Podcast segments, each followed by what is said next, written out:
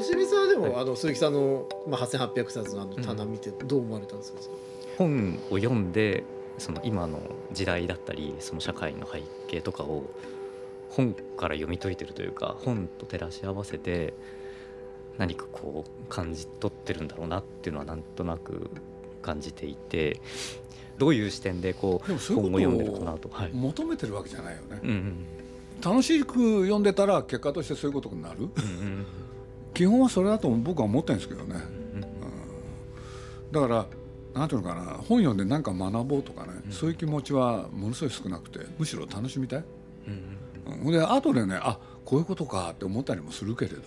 だからまあああやって8800並べてみたらねあの読書道楽か。あれをまとめてくれた柳橋さんというのがいてね面白いことを指摘してくれたんですよ。でそれは何かって言ったら鈴木さんの本箱にはベストセラーがないって。それで自分でねそうかな と思ってねで今言われてみたら確かに避けて通ってるなとかねあんまり読んでないんですよね。避けてるんですか？みんなが読んでるやつってあんまり別に読みたいと思ってないんだよね。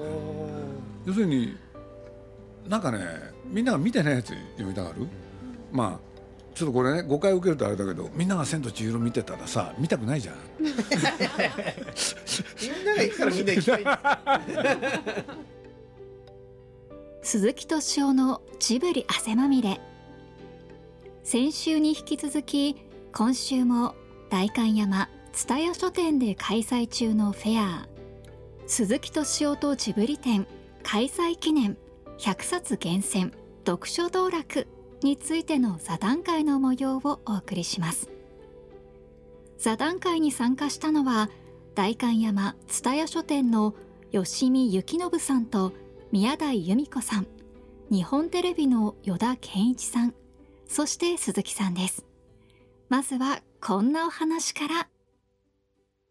もう一つね、まあ、実を言うと、まあ、今日もね、代官山行ったら確か置いてあったと思うんだけどレヴィ・ストロースの野生の、ね思考、あれはね僕ものすごい覚えてるんですよね。でなんだかっつったらレヴィ・ストロースの、まあ、構造主義っていうのは僕の学生時代すごいね、まあ、新しい考え方として、まあ、実存主義に代わる新しい考え方として、まあ、もてはやされたわけ。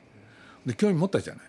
俺であのいろんな、ね、あの本を読んでいくんだけれどその野生の思考だけがねこれ本当はみんな読みたかったの翻訳が出ないんでね。そうだったんね、だからあれねだって僕は学生時代にねまあ読んだねあのあそこにさっき置いてあったあの文庫本のやつがありましたけれど「悲しき熱帯」を僕言語でね読まされたんですよ。でまあそれいいんだけれど、うん、そしたら野生の思考がねはそれよりもっと前に本当は出てるんですよ。でそれが本当のね彼の考え方が書いてあるって。当然読みたいでしょ、全然ね僕の学生時代に翻訳されなかったの。で結局この本が本当に翻訳されたのは1976年かな。つまりね僕は大学卒業して4年後なんですよ。なんであんなグズだったんだろうと思ってね。でまあそれはいいんだけれどで、まあ、その本はねまあはもう働いてたけれど、まあ、とにかく読みたかった幻の本だからものすごく印象に残ってて。で読んでみたらその中にねブリコラージュっていう考え方があって。でこれはねショック受けましたね。要するに僕の本の並べ方っていうのが読んできた本ってねあある種体系的にね、まあ、読むとかなんていうのかなそういう構造がねないのが特徴だと思うんですよ。うそう手当たり次第 読むでしょ？でこれってねそのブリコラージュなんですよね。要するになんかいいなと思ったら持ってきちゃうんですよ。ね？あっちからこっちからあって。でそれをねまあある方がね僕に指摘した人もいるんだけれど僕自身も自分のことそう思ってて、うん、そう本の読み方がねなんか体系的に何かを積み上げていくというよりは、うん、なんか今自分がねなんか偶然出会ったとか面白いとか近くにあったとか、うん、そういう理由によってねこうやって集めてそれで一個のものを作る、うん、なんかそれかななんて気がちょっとしてんだけどね。人間って石器時代からそれこそ脳を使ってねいろんなものを作ってきたわけでしょ人工物を。これでね人間の歴史は何かって言ったら人間が作り上げた、ね、人工的なものが増えていくっていうのは歴史でしょ。うん、でそれで言うと人工物に取り囲まれちゃったからみんな雑に言うと自然がいいなとかって言うわけでしょ？多分そういうことでしょ？人工物さえなければ自然がいいもへったくれもないよね。もともとが自然なんだから。ところがコンクリその他でそういうものをいっぱい作りすぎちゃってでその反動としてさそういうことが起きてるわけで。うん、でそれで言うとね、まあ、今のブリコラージュっていう考えは彼が彼ってレヴィ・ストロスが。南米でね先住民その人たちの考え方生き方見ててそうするとねかつてはね世界の分け方って文明の進んだ先進国そして遅れてる後進国ってそういう考え方してたんだけれどレヴィ・ストロスが言ったのはねこれは間違いだと。要するに先進性があるから先進国でそっちの方がね後進国より偉いんだっていう考え方は全く違ってて。要するに、ね、先住民が何やってたかって言ったらさそれこそさっき僕が言ったやつ。そのその自分の周辺にあるものを集めて一つの考え方それからやり方を編み出していく。これで人間本来ねそれでいいんじゃないか。なおかつもっと言えばそこにはねそのいわゆる先進国で文明と言われてるその人たちがの思考過程とね、ま、全く遜色のないものの考え方をしてる、うん、だからこちらが優れててこちらが遅れてるっていうのは間違いだってことをね言い切ったやつなんだよね。だからそれで言うと僕にとってはね「あの野生の思考」っていう本はね画期的な本だったんですよ。だからそういう目でねまあなんていうのかないろんなものをね働きながら本読んだりいろんなことやっててそれで宮崎駿っていう人に出会ったでしょ。これねびっくりしたんだよね。で何がびっくりしたかっていうとねこの宮崎駿っていう人がねその先住民の考え方にやることなすこと似てたんだよね。体系的に物事をね考えていかないんですよ。その辺りにあるもの全部集めてきてね一個のもの作っちゃうわけ。だから僕実を言うとまあこれはね神様のいたずらか何なのか自分でね意図的じゃないんだけれど宮崎駿という人に出会った時ある魅力を感じたわけ、うん、でそれは何かっていうとねそのレヴィ・ストロースがアマゾンの奥地で先住民から受けたショックに似てるんだよね。なんでこんな人がいるんだっていう。未開の地の人みたいな。そう。本当にそうなのよ。だってそんな人いなかったもん。で論理的な人はね論理的な人とかそういう人はねはまだ理解できるじゃない？高橋さんはそうなんだけどね、宮崎駿の方はね何者なのかが全く分かんなくて。でも野生の思考を読むとね実に宮崎駿って理解できるのね。だからそれで言うとね観察してるのが面白くて。そういう関係なんですよ。で最後のオチがねなんとこの池澤さんっていうのを読んでて僕が一番感じたこと。この人レヴィ・ストロースの影響を受けてるで池田さんにね聞いてみたの、そしたら告白してくれたの。大好きです。全部そこでつながった。つながっちゃったんだよね。でそれやってやってたらねつながったのいいんだけれどなんか人生終わりなんだよねそろそろ。本当に本が好きで、まあ、子供の頃からずっと漫画も読まれてで今も読まれてると思うんですけど最近最近で一番これだっていう本何かいや古い本なんですけどね、はい、昨日一昨日からねちょっと読み始めてわーっと読んじゃったんだけど山田太一っていうシナリオライターがいるでしょ、うそうするとこの人が結局テレビドラマでやったことは何なのかっていう岩波から出た本があるんですよね。これ面白かったですね。で書いたのがね長谷なんとかさんっていうんですけれど大学の先生ですよね。で結局ねうんそうそうそうそうそう。で、まあ、簡単に言うとね敗者？世の中にはね勝者と敗者がいるだろうって。そうするとねそのあの山田太一さんっていうのは実を言うと、まあ、雑に言っちゃうんですよ。要するに敗者の方がいかに豊かな生き方をしているかっていうことをドラマで描いてきたっていうのをねそれをね解説した人なんですけれどまあすごく分かりやすかったですね。うん、まあこれなんかなんとなくね偶然見つけてね読んでみたいなと思って。本屋さんで見つけるんですか？いやこれはねあのー山田太一さんのことはちょっと気になってて。ね、山田太一さんについて誰か書いた人いないかなと思ってネットで見てたんですよ。これで見つけました。あそうなんですね、これでねすぐ手に入れて、ね読んでみたら楽しかったですね。へうん、でもう一個はねなんか気になってたんですよね。でそれは何かっていうと、まあ、疑問もあるんですよね僕例えばね八千草薫っていう人がいるでしょ。そうあの方は88歳でね亡くなっちゃったんだけれどこの人は一体何者だったのかな？っていうね。それをねあのちょっとね自分なりに考えてたんですよ。うん。ほん。でそれは何だかって言ったら山田太一のドラマにいっぱい出てるんですよね。そうするとね本当に美人だし、あのちゃんとしてる人なんだけれど、ねえ、死ぬまで役者やった人でしょ、この人は何者なんだろうって気になっちゃったんだよね。ほん。で読んでいくとねとんでもないこといろいろやってるんですよね。そうなんですよあの人。ほんでね私は意外に思われるかもしれませんけれど潔がいいんですって。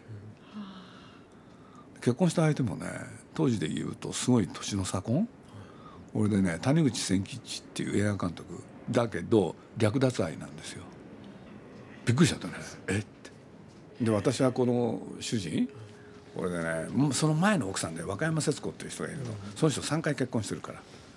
そしたらねその前の奥さんが俺ファンだったわけ。ね。でそれをね八千草薫がね追い出してその後込めに座ったわけでしょ。で八千草薫はねもうすごい悪い女だなとかねなんか思ってたんだけれどついにね実を言うと最近読んだ本って言われたから八千草薫の本買っちゃったんですよ僕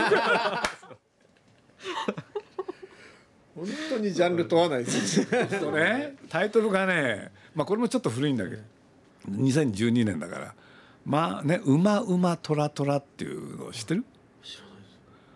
うまうまトラトラと書いてこれ中国語なんだけれど、まあまあ夫婦って読むらしいんだけど。はあ、いい言葉ですねなんか。でどういう意味かっていうとねもっといい加減にって意味なの。いい加減にって意味なのほいでね彼女がねイライラしてイライラして怒ってると旦那さんに教えられたらしいの「君中国にはこんな言葉があるよ」って「馬馬虎虎」と書いてねまあまあ夫婦って。ででね90過ぎてねそのお父さん亡くなっちゃうんだけれどでも彼女の中にそれが残ったんだよね。これでその字でタイトルが「まあまあ夫婦」なのよ。いい話でしょ。いい話です読んでるね結構俺。も。いやあとよく覚えてらっしゃいや鈴木さんちょっとそれ脳みそ見ていただいた方がいいですよ。あの宮崎駿さんってあのスケッチされないんですって。で絵を絵っていうかこうあのロケハンとか行くじゃないですか。そうするとそこで見たそのなんていうんですか景色とか頭の中にしっかり残ってて完全に再現できるそうなんですよでみんな他の人は一生懸命スケッチとかするじゃないですか。写真撮ったりとかもなく。で多分鈴木さんそれ文字でできる人だと思うんですよね、そんなに本当覚えてらんないですよ。偉そうだね。いやいや。なかなか覚えてなくないですか？覚えてない。僕まあいろんな番組をね録画するって好きなんですよ。で今ね一番ねよくやってるのがねそして見てるのがね NHK 高校通信講座そう改めましてっつってね。そうベーシック国語。ほんでこれなんかね10分しかやんないわけ1週間に。だけど気が付いたらね1年分溜まってるわけよ。結構面白いんだよ。これ本にしたら絶対面白いんだよ。これで先生はねあの金田一ななんだっけあの先生現役の京介じゃなくてその孫だよ ね、うん、それと生徒は一人。汗ともなんです。いるんですね。滝沢カレン。これがいいんですよ。伊沢カレンさんに国語を教えるっていうなかなかシュールな。そう。で最初に第1回目が確かね辞書を引くかな。こっから始まるわけ。ほんで彼女ね国語の時間好きだったらしいの、うん、分かるよね、うん、でそれね今日本史もやってるし世界史もやってるし地理もやってるしもう本当にいろいろやってるんですよ、うん、家庭総合なんていう時間もあったりして。でたまにこうやって見てるとねへえなと思って。そうするとね僕実はあのーなんて言うんだろう NHK のなんとか講座って割とずーっと見てきたんですよ。でそのテキストって大好きなんですよ。そうするとね NHK の通信講座のそのテキストだけで本屋さんを作る？おおいいでもそれそこに行けば絶対にあるってなるから。そう。その代わりね全部置かなきゃいけない、はい。うん。ほんで100分で名著の前にねいろんなやつがあるんですよ、うん。あれ新しいから、うん。でも今なんかもねちょうどなんだっけあの人やってますよね忘れちゃった。名前出てこない、うん。でも本当いろいろありますよ、確かにそれ。頭の中がね好きするわけ。いい本屋ですね。ベーシック数数学とかね。数学の1とかね、うん高校のやつだから。そうね頭がね変わるのよ。それ見てると。そうなんですね。どんな風に変わ変わるんですか？やっぱり普段考の思考方法と別の思考法が生まれますよね。それが楽しい。そうなんですね。好きですね。なんかすごい意外意外な。あそう、だって僕まあ例えば堀田芳恵さんっていうのも好きなんだけれど、これ堀田芳恵さんもねある時ねそこの講師やってるんですよ、うん、これであのなんだっけなタイトル忘れちゃったけれど乱世を生きた人人人々、それをね講座でね10回に分けてやっていくんですよ。そうかと思うとね、うん、加藤加藤修一さんもやったり。あ、そうですか。あの贅沢な。逆に短い時間で平易な言葉でポイントだけ伝えるってすごいインテリジェンスができないですよね。面白いもん。なるほど。僕だからテキストだけでもその8800のうちのねテキストは多分俺ね2300冊はあるんじゃない？持ってらっしゃるんですか？それ飾ってあると思う。あ確かに蔵書の中にあのありますよね。あの NHK のテキスト、NHK のテキストね。ほんであれ今日が乗るとねその中からね発展でね次のやつ読む時あるの。うーん。すごいな。まあなかなか確かに選ばれない本ですよね。そうそうそうそう読書としては。そうそう 面白い。でも楽しいんですよね。なん。か別に勉強しようとかってそんな身構えてないんですね。全然違う。楽しいから読む見るわけよそうなんですね。やっぱ楽しくないと。そっからねなんか学ぼうなんて思ったら楽しくないんじゃないかなうんうんうん。まあでも宮台さんというのはね、でも本を届ける立場じゃないですか。うんこう数多くある中から、まあ限られた棚の中にうんこれがいいんじゃないかって置くわけですよね。はい。それはでジャンルも難しいじゃないですか、はい哲学とかはい。どういう基準で選んでらっしゃるんですか？やっぱり好きな本ですかね。なるほど。うん、そうですね。自分が買いたいっていう意味ですか？自分が買いたい。だからもう置いてる本ほとんど買ってます。だから家帰ると同じ本だな。うちのお店のあの履歴がわかるみたいななってます。部屋はどうなってるんですか？あもう窓がだんだんなくなってきたみたいな。ほぼ本棚。本棚だらけでなっちゃいますね。どうしても。す好きだから。好きだから仕入れてるし好きだから買って読むし僕そばがねに置いときたい。今回ねまあこれは寺田倉庫の方なんだけれどうんキネマ旬報？であれってね全部自分のやつなんですけれどまあ、えーそこがスタートじゃないんだけれど誰かが僕にくれてね昭和21年からつまりせ1946年戦後キネマ旬報が復刻した号復刊した号から現代まで。すごいすごい冊数なんですよ。でこれ循環だから月2回でしょ？年間24冊、それが7080年分？でこれね告白するとですね何回捨てようと思ったか。でも生き残ったんですよキネマ旬報にそれだけ残ってるのかどうかっていうのもあるしそうですよね。よくあるんですよ。その過去に発売されたものとかで当の発売元とか販売元が持ってなくてそうだよね。鈴木さんのとこ聞きに来るとあるみたいなことが。あのう売れる本ってその書店さんから見るとなぜ売れるんですか？その必然性っていうか。一概には全然言えないですよね。だけどなんかそのその本が言ってることがやっぱり今までと違う新しい見方を提示してるなっていう本はやっぱりすごい全然あの数が違いますよね。売れ方の。なんかでそれを使って他のものをあのまた新しいものが埋めるような本。うんだからそれこそ野生の思考とか完全にそうですよねこの本が出たことによっていろんなものが見見え方が変わってくるみたいなぱりそういう本はたまに出るとすごいみたいな。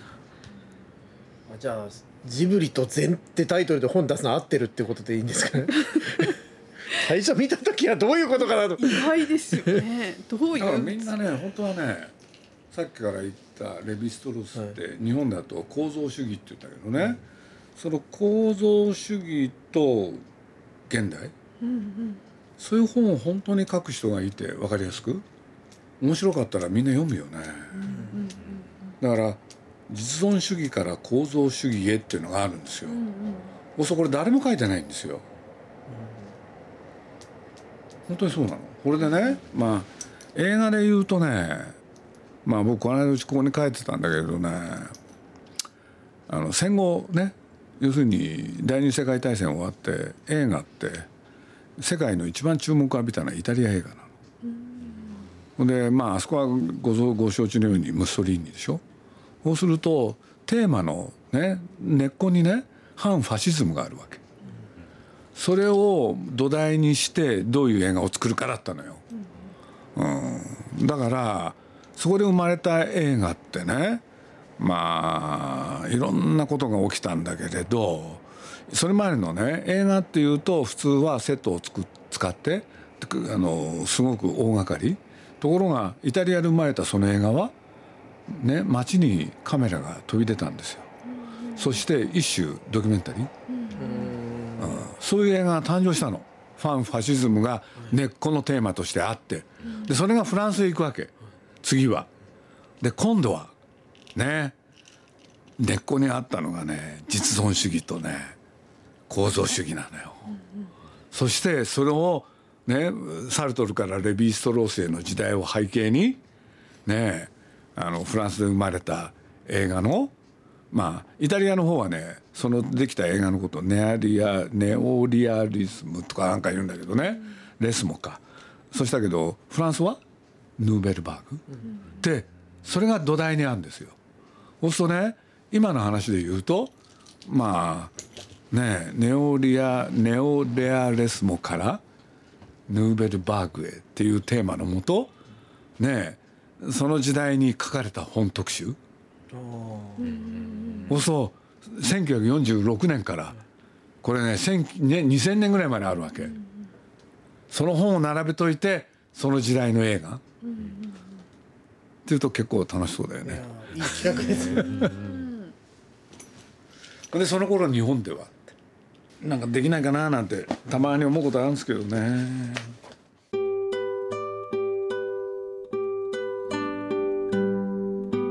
現在東京寺田倉庫で開催中の鈴木敏夫とジブリ展で展示されている鈴木敏夫を作った8800冊の中から代官山蔦屋書店では100冊を厳選し実際に購入できます。コンシェルジュが膨大な蔵書の中からたくさんの人に読んでほしい。個人的に読んでみたい本だけを抜き出しました。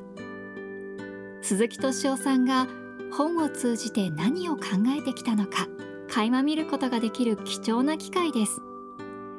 8月31日まで開催中ですのでぜひ一度代官山蔦屋書店に足を運んでみてください。来週もお楽しみに。鈴木敏夫のジブリ汗まみれこの番組はウォルト・ディズニー・ジャパンローソン日清製粉グループブルボンの提供でお送りしました。